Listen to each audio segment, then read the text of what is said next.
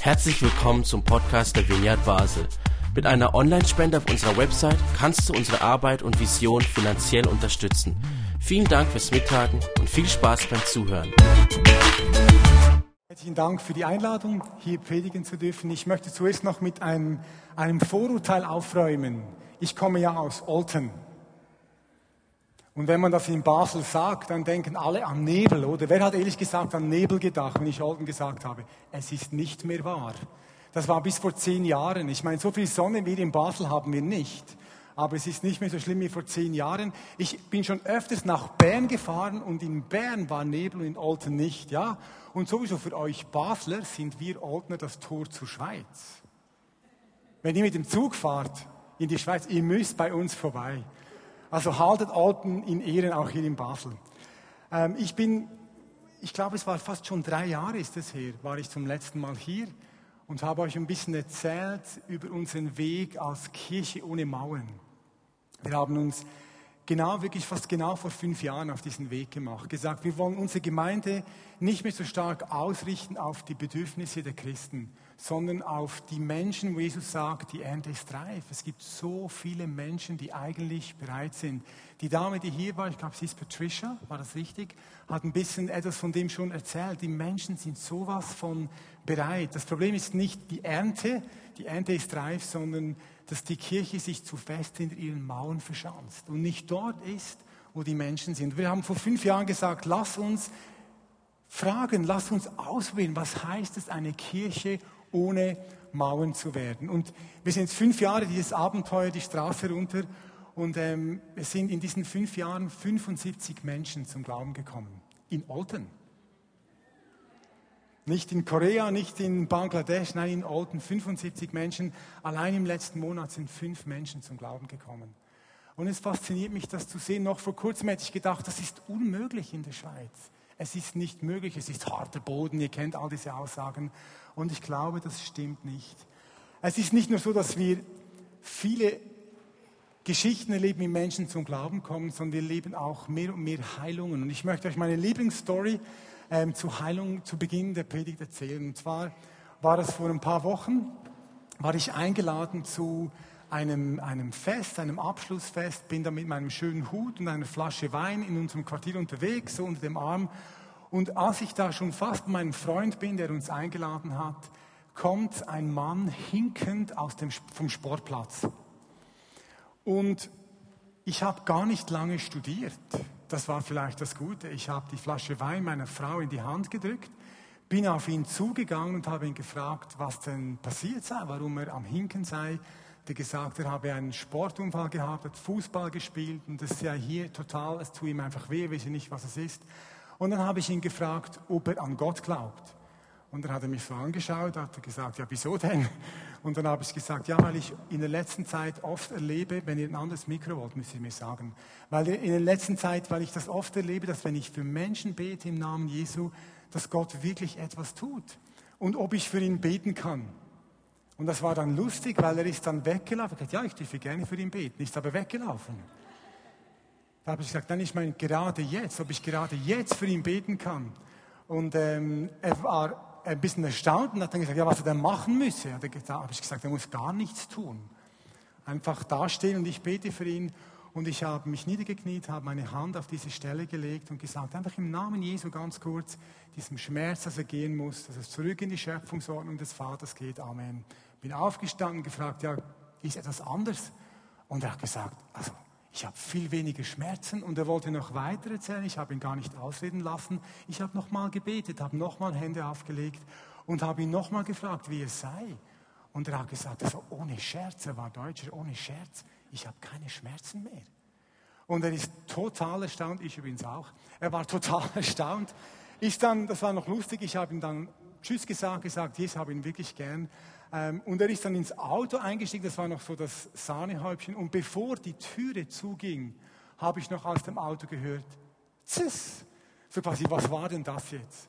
Und das war ein ganz normaler Samstag und ich habe einfach dort gebetet und Jesus hat diesen Mann geheilt. Und noch vor ein paar Jahren hätte ich das als unmöglich angeschaut. Ich hätte mich auch nie getraut, so auf jemanden zuzugehen. Und ich möchte heute ein bisschen tiefer gehen mit der Frage, was denn solche Dinge möglich macht. Warum denn so viel Bewegung plötzlich ist, seit wir uns auf diesen Weg gemacht haben, eine Kirche ohne Mauern zu sein. Was ist es denn, was solche Geschichten möglich macht? Was ist es denn, was die Kirche wirklich mit Kraft und Dynamik ausrüstet? Und es ist keine neue Struktur, weil wir jetzt da einmal im Monat keinen Gottesdienst machen, sondern rausgehen, sondern ich glaube, es hat zu tun mit etwas, was tief in den Leuten in uns geschehen ist in den letzten Jahren. Es hat zu tun mit einer Veränderung, wie wir Christsein verstehen, wie wir Christsein leben. Und ich möchte ein bisschen hineinnehmen, wir machen, ich hoffe, das klappt jetzt super, wir machen seit Anfang Jahr eine Predigtserie zum Epheserbrief ähm, und möchte es ein bisschen hineinnehmen in den Kontext, warum Epheserbrief und dann wieder zu unserer Frage, die ich gerade gestellt habe, zurück. Im Epheserbrief, der Epheserbrief wurde geschrieben von Paulus. Ich sage es einfach mal so, ich weiß, es gibt ein paar Diskussionen. Ich sage es von Paulus. Diskutieren können wir sonst nachher noch. Der Epheserbrief wurde von Paulus geschrieben und zwar in einer schwierigen Situation. Paulus ist im Gefängnis. Die Epheser, die, die Briefempfänger, sind extrem unter Druck vom römischen Staat, von ihrem Umfeld. Die Epheser leben in einer Stadt, wo Götzendienst und Zauberei State of the Art waren. Und sie sind an einem Ort, wo man den Kaiser anbeten muss. Sie sind extrem unter Druck. Paulus ist extrem unter Druck und er schreibt diesen Brief aus dem Gefängnis. Und er sagt ihnen vom ersten Satz an, sagt er, liebe Leute, was bei euch Christen Sache ist, was geschieht, was gilt, hat nichts zu tun mit dem Umfeld. Der, die ersten paar ähm, Verse im Epheser ist ein einziger Satz. Da zählt Paulus Folgendes auf. Er sagt den Ephesern nicht das Umfeld, nicht die Situation, sondern wer ihr seid und was ihr in euch tragt, das macht den Unterschied. Er sagt, ihr seid erwählt, erlöst, erleuchtet. Ihr seid erfüllt mit der Kraft des Heiligen Geistes. Und das Gleiche weiß er auch von sich. Wenn ich hier im Gefängnis bin, dann trage ich die Kraft des Heiligen Geistes in mir. Ich trage quasi den Himmel dorthin, dorthin, wo ich gehe. Das heißt, Sogar im Gefängnis, wir kennen das aus dem Leben von Paulus, wenn ich mit dieser Kraft gehe, diese Kraft rauslasse, dann können Gefängnismauern zusammenstürzen. Nicht das Umfeld, sondern wer ihr seid und was ihr tragt, macht den Unterschied. Paulus sagt in Epheser in diesem ersten Kapitel, in den nächsten paar Versen, ihr müsst wissen, wer ihr seid und ihr müsst wissen, was ihr tragt. Eigentlich könnten Christen, so die Aussage von Paulus in diesen ersten paar Versen, eigentlich könnten Christen erhobenen Hauptes durchs Leben gehen. Mit viel Zuversicht, Confidence, wie die Engländer sagen. Mit viel Sicherheit, mit dem Wissen, hey, wo ich hinkomme, da kommt der Himmel mit. Eigentlich sage ich, warum? Weil viele von uns nicht so leben. Weil viele von uns, wenn sie die Kirche verlassen, nicht mit dieser Gewissheit leben, egal wo ich hinkomme, ist diese Kraft des Himmels mit mir.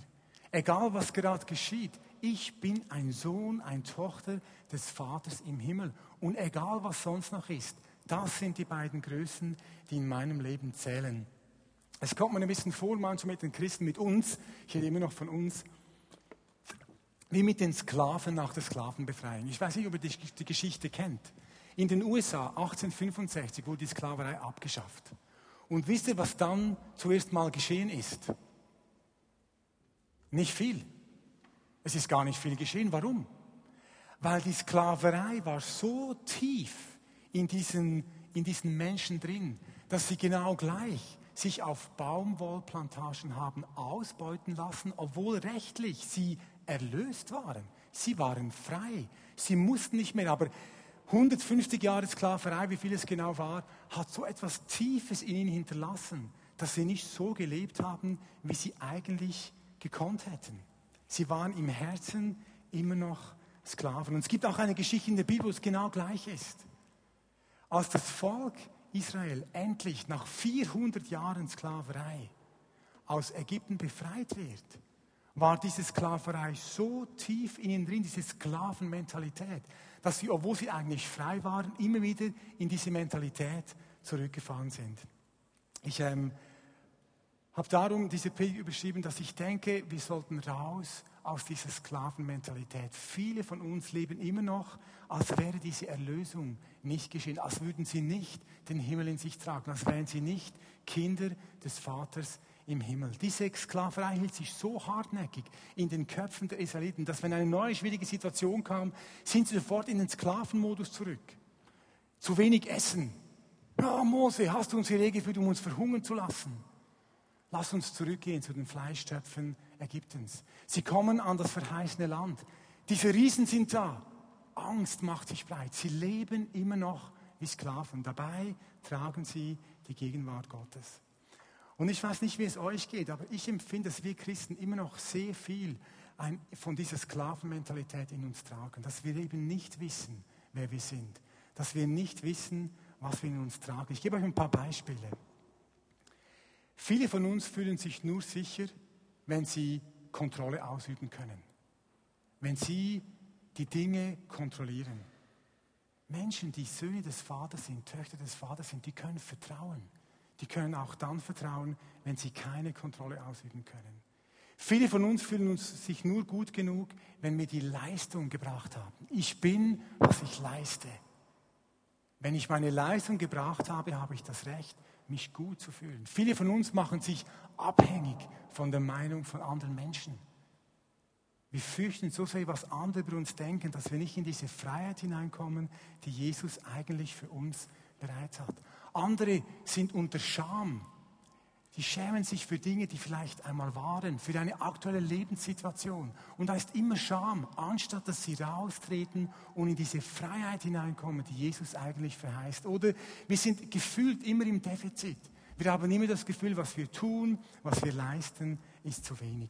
Diese Mentalität hält sich wirklich hartnäckig in unseren Köpfen. Und darum betet Paulus im Epheserbrief dieses Gebet, das ich gerne mit euch anschauen möchte. Paulus betet dieses atemberaubende Gebet, weil er weiß, da brauchen wir geistlichen Durchbruch. Wir brauchen es, dass es uns wie Schuppen von den Augen fällt, wer wir sind und was wir tragen. Wer eine Bibel dabei hat, kann gerne aufschlagen. Epheser 1, Vers 15 bis 19. Ich habe den Text auch hier vorne ähm, auf der Leinwand. Ein Gebet von Paulus, nachdem er den Ephesern 14 Verse lang sagt, wer sie sind und was sie tragen, geht er ins Gebet und betet genau an dieser Stelle um Durchbruch.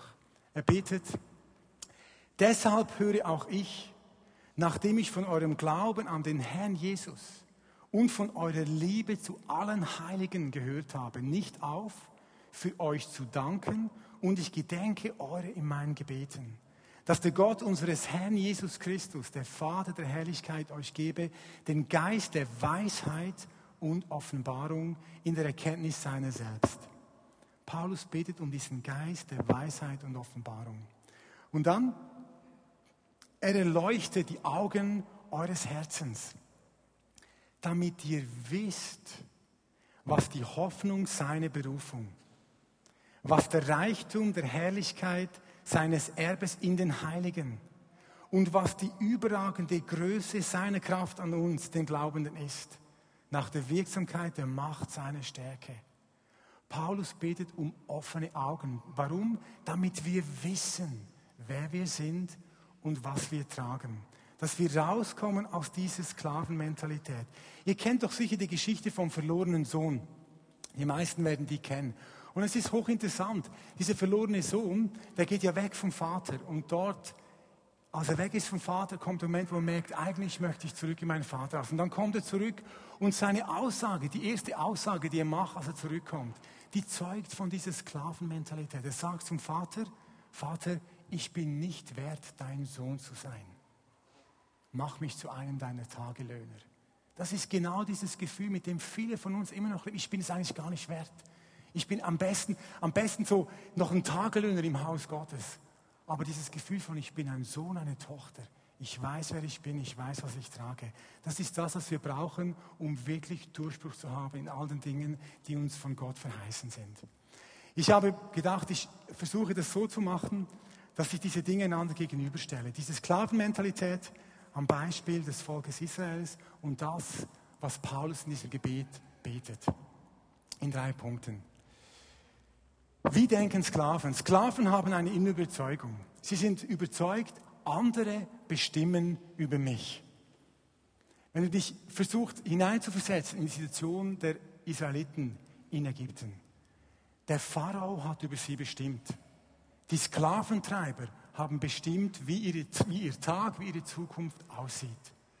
Sie wussten nie, wann es zum nächsten Mal eins aufs Dach gibt. Sie wussten, sie sind komplett abhängig von den Launen dieses Pharaos. Für die Epheser, die diesen Brief bekommen, war das genau gleich. Sie waren überzeugt, sie sind eigentlich bestimmt der römische Staat über sie. Eigentlich bestimmt diese Atmosphäre von Götzendienst und Zauberei über sie. Und Paulus sagt, das ist nicht so. Ich weiß nicht, wie du lebst. Vielleicht denkst du auch, die Umstände bestimmen über euch. Ihr habt eine große Not im Moment mit diesen Räumen. Aber das definiert nicht, was Gott mit der Vineyard Basel vorhat.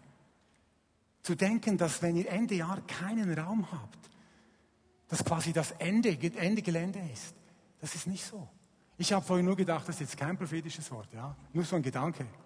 Als du vorhin gesagt hast, Nina, dann stehen wir auf der Straße, habe ich nur gedacht, vielleicht ist der Jesus da. Vielleicht ist der Jesus da auf der Straße und hat einen Plan. Und das ist kein prophetisches Wort. Ich sage nur, sobald wir anfangen, nicht die Umstände so hoch zu gewichten, sondern zu wissen, Gott ist mit uns, Gott hat einen Plan. Paulus spricht von, lass sie wissen, die Hoffnung, ihre Berufung. Gott hat einen Plan mit dir. Egal wie die Umstände sind, egal wie viel Krankheit und finanzielle Not und wie viel Beziehungszerbruch und wie wenig Gebäude da ist. Gott hat einen Plan und er wird es sich nicht nehmen lassen, diesen Plan zu erfüllen.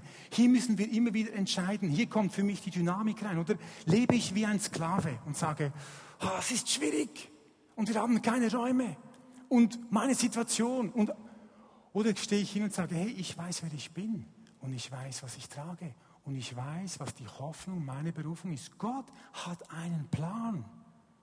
Und vielleicht gehört es zu diesem Plan, dass die Vinie Basel für eine Saison auf der Straße ist. Ich wäre sehr gespannt. Also, verstehe mich jetzt nicht falsch, Martin. Ich wünsche euch das nicht. Wir hatten eine ähnliche Situation.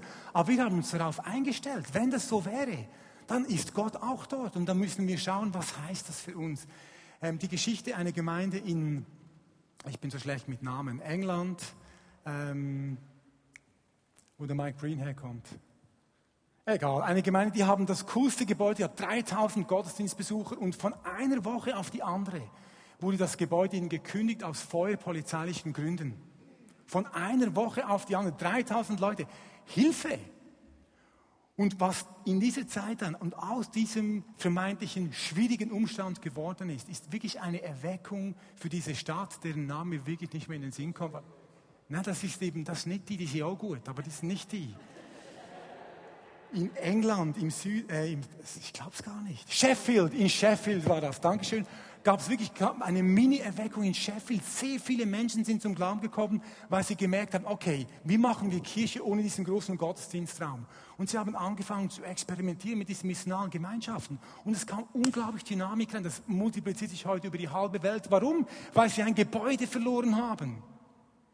Versteht ihr den Unterschied? Du kannst in dieser Sklavenmentalität leben, andere bestimmen mich, Umstände bestimmen mich. Oder ich komme an den Ort und sage, hey, da gibt es diese Hoffnung, eine Berufung, ich bin Sohn, ich bin Tochter. Das ist ein Ort, wo Gott uns, und uns immer wieder in diese Freiheit hineinführen will. Das Ende der Story wird ein gutes Ende sein, wird Hoffnung sein. Und wenn es noch nicht gut ist, ist es noch nicht das Ende. Der zweite Ort, wo sich das zeigt, ich habe das mal eine Mangelmentalität genannt. Ein Sklave hat immer Angst, dass er zu wenig hat. Er hat immer Angst, dass es nicht reicht. In der Wüste, ich habe es vorhin schon ein bisschen beschrieben, kein Wasser, kein Brot und sofort kam die Angst. Und leider leben wir Christen oft auch so. In der Angst, zu kurz zu kommen. In der Angst, dass ich zu wenig habe. Es gibt sogar immer die Diskussion, wenn eine Gemeinde sich mehr nach außen richtet, kommen dann nicht wir Christen zu kurz. Und ich denke mir, liebe Leute, wir leben im Westen. Wir haben alle mehr als der Rest der Welt und ihr habt Angst, zu kurz zu kommen? Also ich meine es nicht böse, aber ich verstehe es nicht ganz. Mangelmentalität. Aber die Realität ist, Paulus betet, lass sie erkennen, was der Reichtum seines Erbes ist. Wenn du Sohn und Tochter von Jesus bist, und das ist natürlich vorausgesetzt, ich bin jemand, der gesagt hat, Jesus, ich folge dir nach. Ich will, dass du mich führst. Ich will, dass du mein Hirte bist. Ich will, wo immer du hingehst, da will ich auch hingehen. Wenn du diesen Entscheid getroffen hast, dann bist du ein Erbe, eine Erbin. Dann gehört dir die Welt. Früher, als ich noch jung war, habe ich das auf etwas unweise Art und Weise gelebt. Ich bin früher oft mitten auf der Straße gegangen. Und wenn Leute gesagt haben, spinnst du eigentlich, habe ich gesagt, das gehört alles meinem Vater. Ja, so ist natürlich nicht gedacht. Aber die Haltung ist gut. Es gehört alles meinem Vater. Ich bin ein Erbe, eine Erbin. Also muss ich nie Angst haben, zu kurz zu kommen. Es gibt so viele Bedürfnisse in deinem Leben, die noch nicht gestillt sind. Oder? Wer hat ungestillte Bedürfnisse? Jetzt ehrlich. Ja, ein paar, ein paar. Okay. Jetzt hast du zwei Möglichkeiten. Du kannst aus dem Mangel heraus, aus der Angst vor dem Mangel, das selber in die Hände nehmen. Dinge tun, wo du weißt, da ist Gott nicht unbedingt mit. Oder einfach in der Angst leben. Oder du kannst sagen, niemand kann mir nehmen, was Gott mir geben will. Das ist einer der wichtigsten Sätze, die ich von Martin Bühlmann gelernt habe. Unser Bischof, wie auch immer, der Leiter der Vignette-Bewegung. Der Martin Bühlmann hat ziemlich zu Beginn unseres gemeinsamen, gemeinsamen Weges zu mir mal gesagt, niemand kann dir nehmen, René, was Gott dir geben will. Und das ist ein Erbe, das ich trage. Diesen Satz habe ich nie mehr vergessen. Egal in welche Situation ich komme, wenn Leute aus der Gemeinde gehen, weil sie nicht zufrieden sind. Wenn ich, wenn nicht das geschieht an einem Ort, das ich mir gewünscht habe.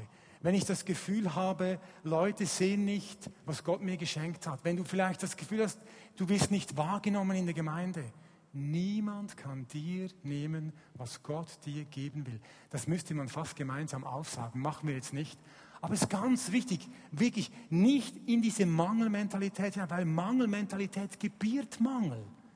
In, in, Mangelmentalität zu leben bedeutet, du säst Mangel, du atmest Mangel. Das ist das Gleiche, wenn eine Gemeinde zu wenig Geld hat. Wir haben im Moment zu wenig Geld in Olten. Alles andere ist gut, aber Geld haben wir zu wenig. Jetzt kann ich in Mangelmentalität kommen, jeden Sonntag von vorne. Und, und wirklich so, es geht uns nicht gut und es ist schwierig und ich habe schon gesagt, dass wir Geld brauchen, einmal. Aber ich lebe nicht in dieser Mangelmentalität. Ich bin überzeugt, Gott wird uns versorgen. Entscheide dich immer wieder, wenn du das Gefühl hast, du kommst zu kurz, irgendwo ist Mangel, du kriegst nicht, was du brauchst, zu sagen, nein, ich habe ein reiches Erbe. Und Gott weiß, wann der Zeitpunkt ist in gewissen Dingen, aber ich lasse mich nicht in diese Mangelmentalität hineindrücken.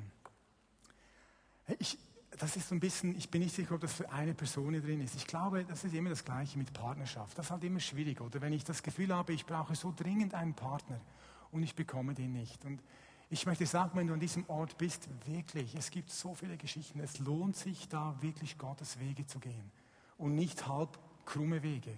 Du wirst nicht gesegnet, du wirst nicht glücklich auf diesem Weg. Lass dort Gott die Zeit, die er braucht. Lass dir die Zeit, die du brauchst. Geh nicht in den Mangel ein. Niemand kann dir geben. Nein, nehmen. Ja, das andere stimmt auch. Aber niemand kann dir nehmen, was Gott dir geben will. Okay. Und der dritte Ort, wo diese Sklavenmentalität beim Volk Israel ähm, sich zeigt, ist diese Angst vor den Riesen. Als sie dann zum ersten Mal vor diesem verheißenen Land stehen, gehen ja die Kundschaft. Der Martin hat bei uns in Norden eine Peter zugehalten, ich nehme an, die hat er hier auch gehalten.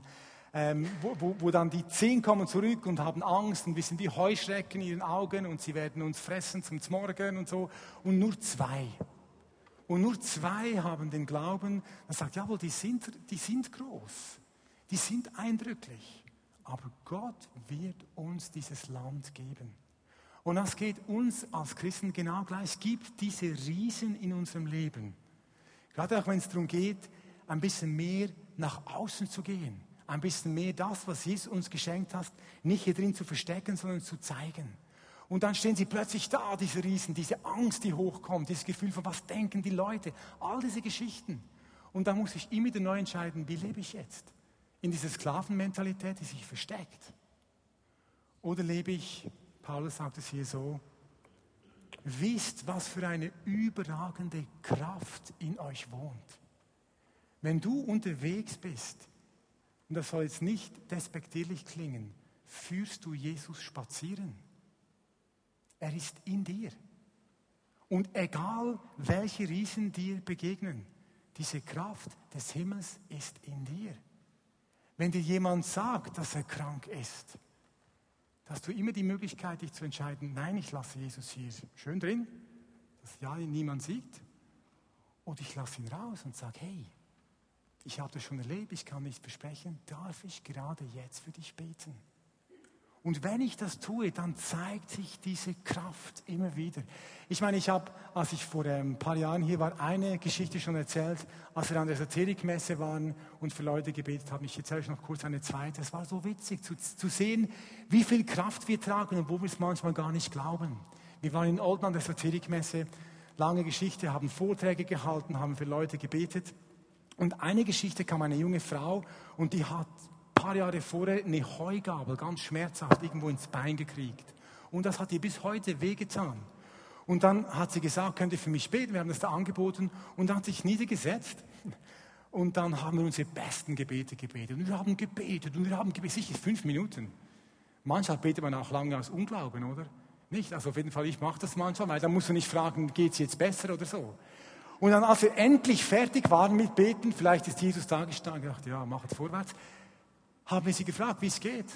Und dann hat sie gesagt, ja, das war schon nach 20 Sekunden weg. Ich habe mir gedacht, hätte schon etwas können sagen Aber was ich auch gedacht habe, wir wissen oft gar nicht, was für eine Kraft in uns wohnt.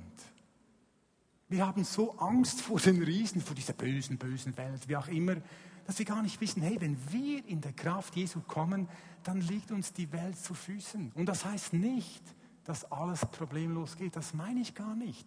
Jesus hat so viele Wunder erlebt, aber es geht nicht alles problemlos. Aber diese Kraft zeigt sich und kommt raus. Und ich glaube wirklich, ich bin zutiefst überzeugt, dass wir hier an diesem Ort als Kirchen in Europa eine neue Reformation brauchen. Es ist jetzt 500 Jahre Reformation.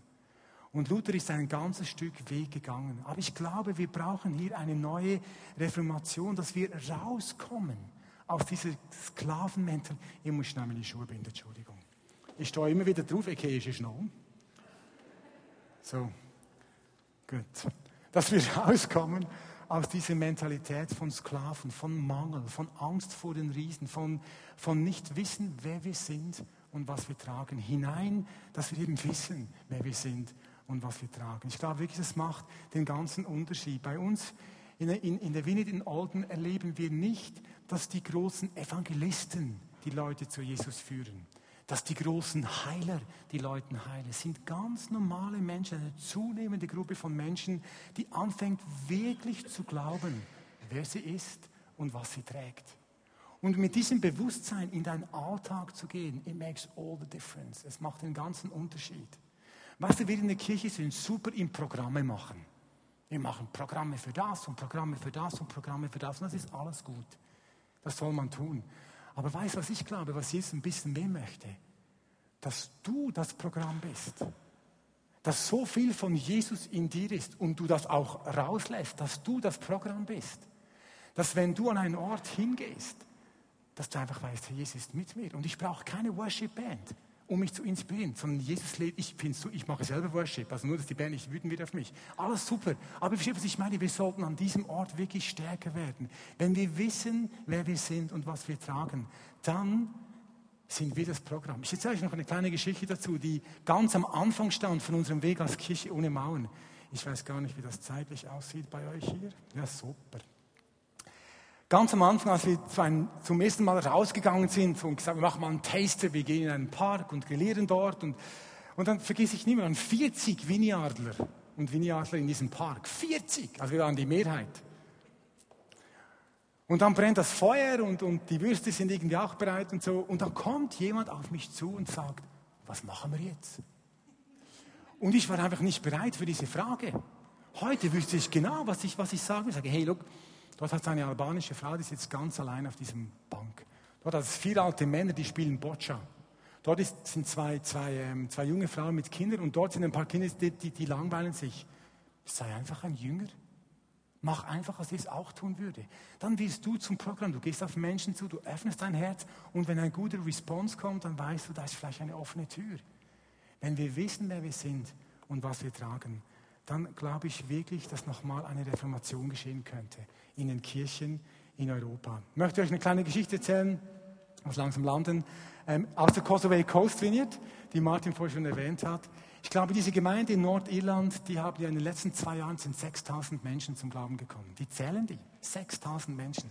Kann mir gar nicht vorstellen, wie das gehen soll. Anyway, sind 6000 Menschen zum Glauben gekommen und ich war vier Tage in dieser Gemeinde und die sind an einem Ort wirklich richtig gut. Von den Kindern bis zu den Senioren ähm, geht es immer wieder darum zu verstehen, Identität, wer bin ich? Autorität, was trage ich? Und das machen die sogar mit den Kids. Und dann haben sie ein Viertklässlerli, ein Mädchen, hatte plötzlich aus dieser Kultur in der Gemeinde das Gefühl, ich möchte am Anfang des Schuljahres für jede Klasse in meiner Schule beten. Es ist Nordirland. Also es ist noch ein bisschen anders, ist ein bisschen mehr Glaube, ist noch Alltag, schon klar. Trotzdem ein Viertklässlerli von der ersten bis zur neunten. Und sie ging zur Rektorin und hat gefragt, und die Rektorin hat gesagt, du musst einfach in jeder Klasse fragen, ob du darfst. Und dieses tapfere Mädchen ging in die erste Klasse und hat gefragt, die Lehrerin, darf ich auch noch einen Aufruf machen? Hat die Lehrerin gesagt, nein, das lieber nicht. Dann hat sie einfach gebetet. Dann ist sie in die zweite Klasse gegangen. Darf ich noch einen Aufruf machen? Sie, vierte Klasse, neun Jahre alt. Ich erzähle euch keine Märchen, das ist wirklich passiert. Und die Lehrerin sagt, du kannst schon einen Aufruf machen. Ich weiß nicht, ob die wusste, was das heißt. Und sie hat, einfach, sie hat einfach die Leute, die, die Kinder vor dem Gebet gefragt, wer möchte sein Leben Jesus geben? Natürlich kann man da jetzt viele Fragen stellen und haben die verstanden und so, aber ein paar Kinder sind aufgestanden und sie hat für die gebetet. Sie gehen in dritte Klasse, vierte Klasse und jetzt wird es schwierig, oder? Jetzt kommen die Älteren. Sie ist bis in die neunte Klasse und hat für jede Klasse zu Beginn des Schuljahres gebetet. Da weiß jemand, wer er ist und was er trägt und stellt einfach Jesus ins Schaufenster und sieht, was geschieht. Ja, wie kann man diese, was kann man, was kann man tun? Wie, könnte, wie können wir mehr dahin kommen, ähm, dass wir, dass uns wirklich die Augen aufgehen? Ich habe, ich habe zwei Dinge, zwei Dinge, die ich an eurer Stelle tun würde, die ich auch tue. Mach dieses Gebet von Paulus zu deinem täglichen Gebet. Es steht im Epheserbrief 1, 18 bis 19. Man findet es, man muss nicht auswendig lernen. Mach es zu deinem täglichen Gebet. Herr, erleuchte die Augen meines Herzens, damit ich weiß, was die Hoffnung, meine Berufung und so weiter und so fort. Mach das zu deinem täglichen Gebet. Wenn wir dort einen Durchbruch bekommen, dass wir anfangen rauszukommen aus dieser Sklavenmentalität, weil uns die Augen aufgehen für die Hoffnung seiner Berufung, für die Kraft, die in uns ist, für den Reichtum seines Erbes, dann leben wir anders. Verstehst du, Programme sind gut, aber wenn das in dir geschieht, dann egal, ob du im Mikro an der Kasse bist oder irgendwo, dann kommt Jesus ins Spiel. Wir sind kürzlich sind wir mit der Aufgabe raus, für Leute zu beten. Machen wir manchmal Stress, mir mache ich gar nicht gerne. Und bin trotzdem gegangen und habe okay, ich will beten für Menschen aus anderen Kulturen. Das war so mein Eindruck. Da haben wir vier Afghanen schön aufgereiht auf einer Bank gesehen und sind mit ihnen ins Gespräch gekommen und haben gefragt, dürfen wir beten für euch? Und haben für den ersten gebetet, ist gar nichts geschehen. Haben für den zweiten gebetet und dann kam mitten im Mikro so etwas von Gottes Gegenwart auf diesen Mann. Du hast gemerkt, er war so ergriffen. Ich habe, ich weiß, dass dieser Mann an einem anderen oder einem Glaubensgrundkurs schon ist. Aber das darf er diesen drei gar nicht erzählen. Aber da merkst du, Gott war am Weg. Und wir haben einfach den Mut gehabt, sagen, okay, lass uns dorthin gehen und Jesus ins Schaufenster stellen. Das kannst du aber nur, wenn du darauf vertraust, wer du bist und was du trägst. Lasst uns das beten für uns, für die Winnet in Basel, für die Kirche in der Schweiz, dass die Kirche schambefreit wird. Dass wir dort rausgehen und uns freuen, mit Menschen über Jesus zu reden. Und das Zweite, ich möchte euch ein Bild mitgeben und damit komme ich wirklich zum Ende. Ich möchte euch ein Bild mitgeben, das mir hilft, das so wie gedanklich mitzunehmen. Wer von euch hat den Film Frozen gesehen? Die Eis Eisprinzessin heißt er, glaube ich, oder auf Deutsch? Da gibt es auch diesen Olaf, den Schneemann.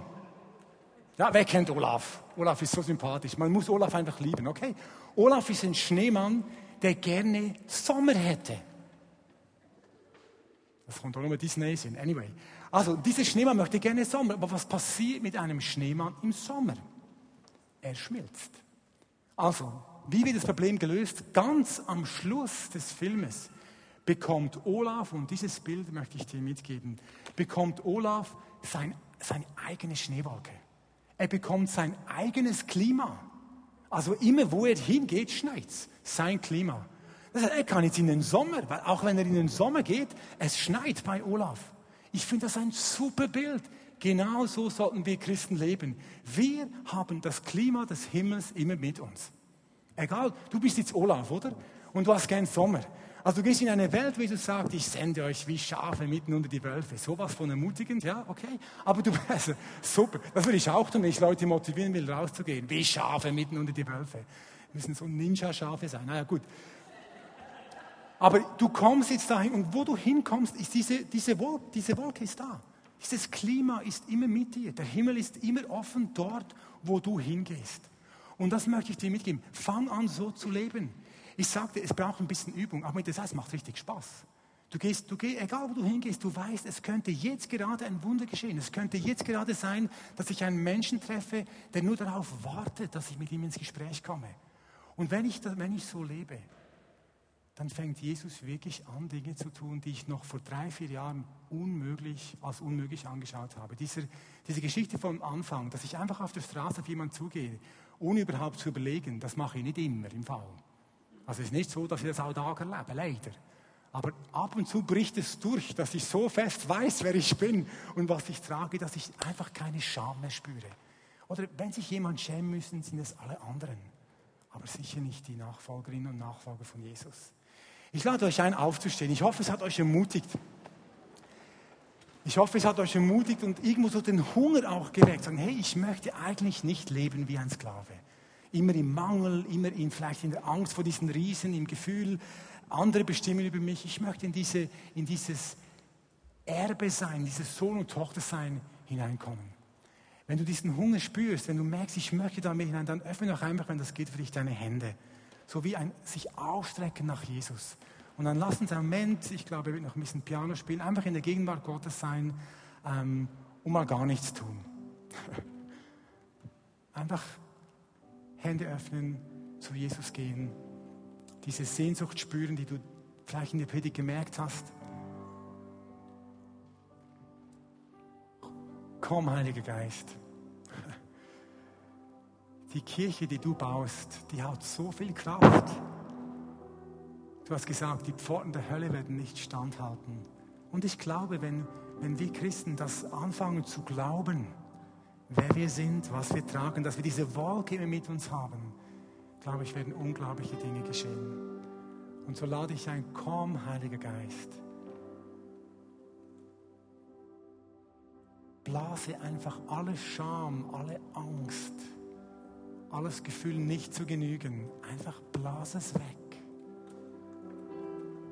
Mach in unseren Herzen Raum für diese Gegenwart von Gott, die uns mutig macht, die uns immer wieder zeigt, wer wir sind und was wir tragen, dass wir so leben können. Ich spreche das aus über jede Person in diesem Raum. Mögst du in den nächsten Wochen und Monaten an diesem Ort Durchbruch bekommen.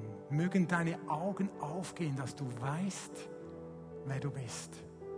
Durch den Glauben an Jesus. Und dass du weißt, was du trägst. Durch den Glauben an Jesus. Heiliger Geist, brich durch diese Scham und Angst hindurch, die zurückhält, was du der Welt schenken möchtest.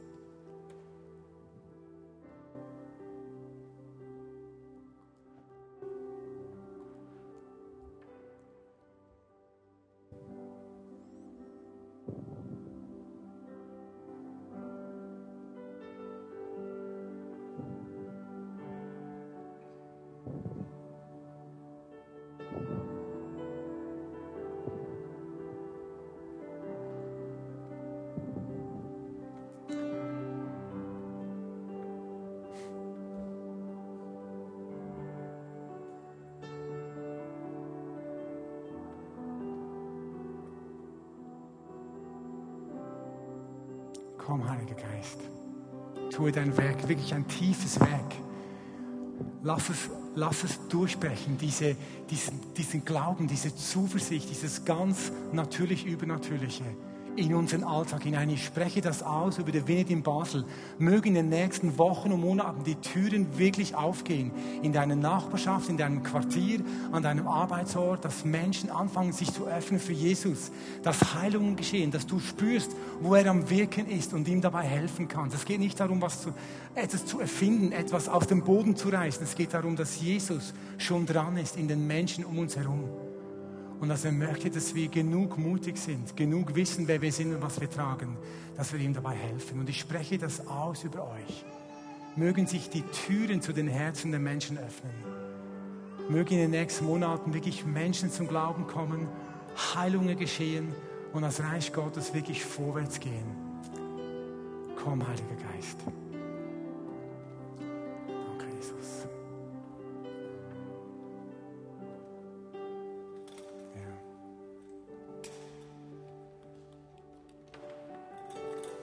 Amen.